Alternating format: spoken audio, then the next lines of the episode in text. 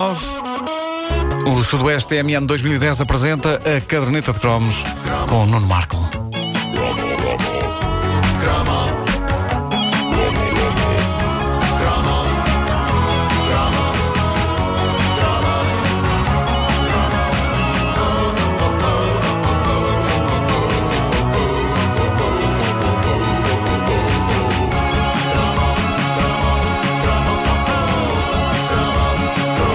Em 1988, o verão eh, trouxe um verdadeiro maná para as pitas portuguesas, que na altura ainda não se chamavam pitas. Uma pita só passa a ser chamada de pita a partir de dada altura da, da década de 90. A partir das forma? Já perto do fim dessa década, sim. Eh, já. Desconcentraste o homem, Pedro Ribeiro. Atenção, Desconcentraste o atenção à homem. palavra que eu vou dizer a seguir. Atenção à palavra que eu vou dizer a seguir.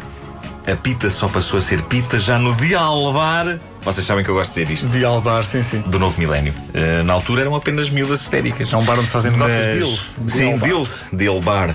Mas eh, no verão de 88, eh, Tom Cruise mostrou os seus dotes de barman num filme tão nutritivo como eh, um copo d'água, chamado Cocktail. Aruba. Jamaica. Ooh, I wanna take it to Bermuda, Bahama. I wanna- Come on, prima. Sim. Eh, como é que é? Jamaica, I wanna take you. Bermuda, Bahama, come on, pouco prima. em termos de rima, não, Largo. Montego. On. Bom, eh, cá está. Não há dúvida que uma das coisas realmente memoráveis de Cocktail foi este êxito fora de tempo dos lendários Beach Boys, que, se não me engano, já não gravavam há um tempo quando se reuniram para fazer Cocomo. Para fazer Cocomo. Soa muito estranho. Bom, eh, Como? Cocomo foi a, a música que acabou por ficar conhecida como a, a- a cantiga do cocktail. Eh, faltou a esta reunião um dos Beach Boys, o grandioso Brian Wilson. O Beach Boy, ele é. Mas cá em cima. Alma Mata. Vocês possivelmente não sabem eh, qual foi a razão eh, porque ele faltou a esta gravação. É notável. Podia ser porque estivesse desavindo com os outros, mas não. Ele, diz ele, fui avisado muito em cima da hora da gravação e já tinha um compromisso. É a razão mais terra a terra para não estar a cantar num single de sucesso. Já tinha um compromisso. Não sabem avisar das coisas, com tempo. Não Bom, tenho vagar. Seja como for, Cocomó é ornamentado pela voz de anjo de um dos outros irmãos Wilson, que é o Carl Wilson. Paz à sua alma, pois o Carl Wilson já lá está. Já lá está, é uma expressão que vocês sabem que eu também gosto muito. Eh, a canção dos Beach Boys é o que muita gente recorda deste filme, do Cocktail. Um filme que parece melhor do que é quando chega o verão e começamos a lembrar-nos de Tom Cruise e Elizabeth Shue aos beijos em praias jamaicanas. Experimentem ver o Cocktail por alturas de Natal, desastre. Eh, quer dizer, o filme, é, o filme é, é desastroso em qualquer época do ano, mas no fundo era o equivalente cinematográfico aos granizados Fá. Podiam ser maus, mas no verão aquilo escorregava bem. Bom, Cocktail era claramente um filme de miúdas. Chamado não, chick eh, chick flick, era um chick flick, eh, não de forma tão marcada como, sei lá, um Dirty Dancing, mas. Mesmo assim, era eh, marcadito. Era marcadito, Era pois marcadito. era. Mas, mas tinha copos e não sei o quê. Tinha copos, mas tirados ao ar para fazer mortal encarpado. Pois é, pois é, pois é, é verdade. Era uma história de amor passada num destino paradisíaco e, e um dos 533 filmes que Tom Cruise fez na década de 80 em que era um aprendiz de qualquer coisa verdade, com um senhor. mentor mais velho e sábio. Eh, houve alguns filmes bons desta categoria, A Cor do Dinheiro, filme O extraordinário. mentor era Paul Newman. E depois houve filmes maus desta categoria, como Dias de Tempestade, que era com carros, ou Cocktail, que era com copos. Eh, em todos os filmes que fez na década de 80, Tom Cruise queria se ingrar na vida como qualquer coisa. Em Top Gun como piloto de aviões, na Cor do Dinheiro como jogador de snooker, no negócio arriscado como indivíduo que quer fazer amor e no Cocktail como indivíduo que serve bebidas. Eh, ainda bem que ele parou porque iam começar a faltar coisas dignas em que se ingrar a partir do momento em que se faz um filme sobre o duro, competitivo e voraz mundo dos barmen. E eh, sobre o duro e competitivo e voraz mundo do braço de ferro ele já não podia fazer porque o Stallone já tinha feito. Esse já se mo- à frente com esse monumento chamado Over the Top, também dos, dos anos 80. Mas há que fazer as coisas com convicção e se em 1984 todos queríamos ser pilotos de avião à conta do trabalho de Tom Cruise no Top Gun, em 1988... Piloto de avião. Eu queria era a Kelly McGillis. Ah, Hoje em dia tarda demais, porque ela agora Joga noutro que joga noutros campeonatos. Virou é? para o outro lado. É. Ah, virou para o outro lado, que é diferente de já lá Já lá está. está, sim. Já É, diferente torce de já para a lá Espanha. está. Sim, exatamente.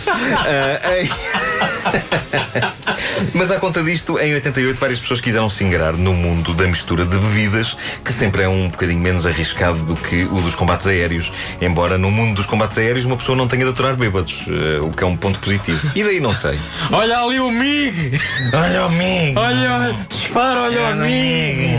Bom, mas centremos-nos em Cocktail. A verdade é que é capaz de ser o filme menos memorável de todos na categoria do chamado filme piroso. Dirty Dancing tinha frases espetaculares para uma pessoa citar, não é? Nobody puts baby in the corner, lá está. Mas Cocktail deixou-nos muito pouco para a história. Lembro-me que eh, passava-se na Jamaica, também em Nova York, mas depois é uma parte grande passada na Jamaica. E lembro-me que não era preciso ver mais do que 10 minutos para perceber tudo o que ia acontecer. Por exemplo, Cocktail é uma boa ilustração de um, de um clichê eterno do cinema a que eu chamo O Mentor Vai à Vida. Há um certo tipo de filme envolvendo aprendizes e mentores em que uma pessoa parece que pressente logo de início: olha, de certeza que o mentor vai à vida, vai patinar. Neste caso, o mentor era um barman experiente e calejado, que era interpretado pelo ator australiano Brian Brown, o que é feito de si. E havia um feeling. FX, efeitos no, especiais. É verdade, FX. É, Grande filme. efeitos mortais. Efeitos mortais. É título português. Bom, e havia um feeling no ar desde o arranque do filme de que aquele homem, depois de passar os seus ensinamentos ao jovem Brian Flanagan, que era a personagem do Tom Cruise, ia morrer. E meu dito, meu feito, a dada altura do filme, aquela espécie de Obi-Wan Kenobi das bebidas patina. Mais concretamente, suicida-se, porque os mentores também têm dívidas e uma vida tramada por trás do barulho das luzes, que é um programa da rádio comercial. Eles estão sempre ali. Estão sempre ali os mentores caídos. Eh, Bom, Cocktail era mais um filme romântico a subir a fasquia para todos os rapazes que queriam impressionar miúdas. Irritava-me que ninguém fizesse um filme romântico em que um rapaz impressiona miúdas a fazer desenhos, porque isso eu fazia. Só que para o cinema desenhos não chegam, não. Eh, Ou era pilotos de aviões, ou tipos montados em motas, agora era tipos a fazerem uma coisa que parecia mais acessível, mas que não era, que era o Tom Cruise a mandar shakers pelo ar e copos e líquidos e os líquidos a desafiar as leis da gravidade. Nunca, jamais em tempo algum, um rapaz, ainda por cima um rapaz com sérios problemas de descoordenação motora, que foi por isso que eu tive que ir para a natação e melhorei durante um bocadinho, mas depois parei com a natação e agora continuo a partir coisas. Dificilmente um rapaz nessas condições conseguiria fazer aquele tipo de habilidade. Caramba, eu vou passar um copo de água a uma pessoa, entornava água, quanto mais para fazer piruetas e pinotes com bebidas. Está bem, está. Cocktail gerou um episódio com a sua laracha quando estreou em Portugal e que foi recordado no Facebook da Caderneta de Cromos pela nossa ouvinte Leonor Noronha, num cinema da Amadora, porque a Amadora já teve cinema petizada num, do- no dia Babilónia? da estreia. No Babilónia. Eh, acho que foi no Babilónia que isso se passou. No dia da estreia, em 88, um bando de miúdas histéricas deitou abaixo a montra de uma loja. Na ânsia de conseguir ver o último filme do Tom Cruise no dia da estreia, mesmo em primeiro lugar. Meu Deus. Diz a Leonor que houve direito a ambulâncias e pessoas levadas para o hospital e que o caso chegou a ser falado no telejornal e tudo. Incrível. Uma montra. Miúdas histéricas a mandarem uma montra por causa do Tom Cruise. E o Tom Cruise nunca foi capaz de fazer uma visitinha às fãs da Amadora. nunca vimos o Tom Cruise ali pela Venda Nova fora, ali ao pé do, do Pingo Doce. Não me parece bem. E, e daí é que era gente capaz de lhe vazar uma vista. Ainda bem que nunca lá foi. Ainda bem. A caderneta de cromos com o Nuno Marco, oferta do Sudoeste TMN 2010. Sudoeste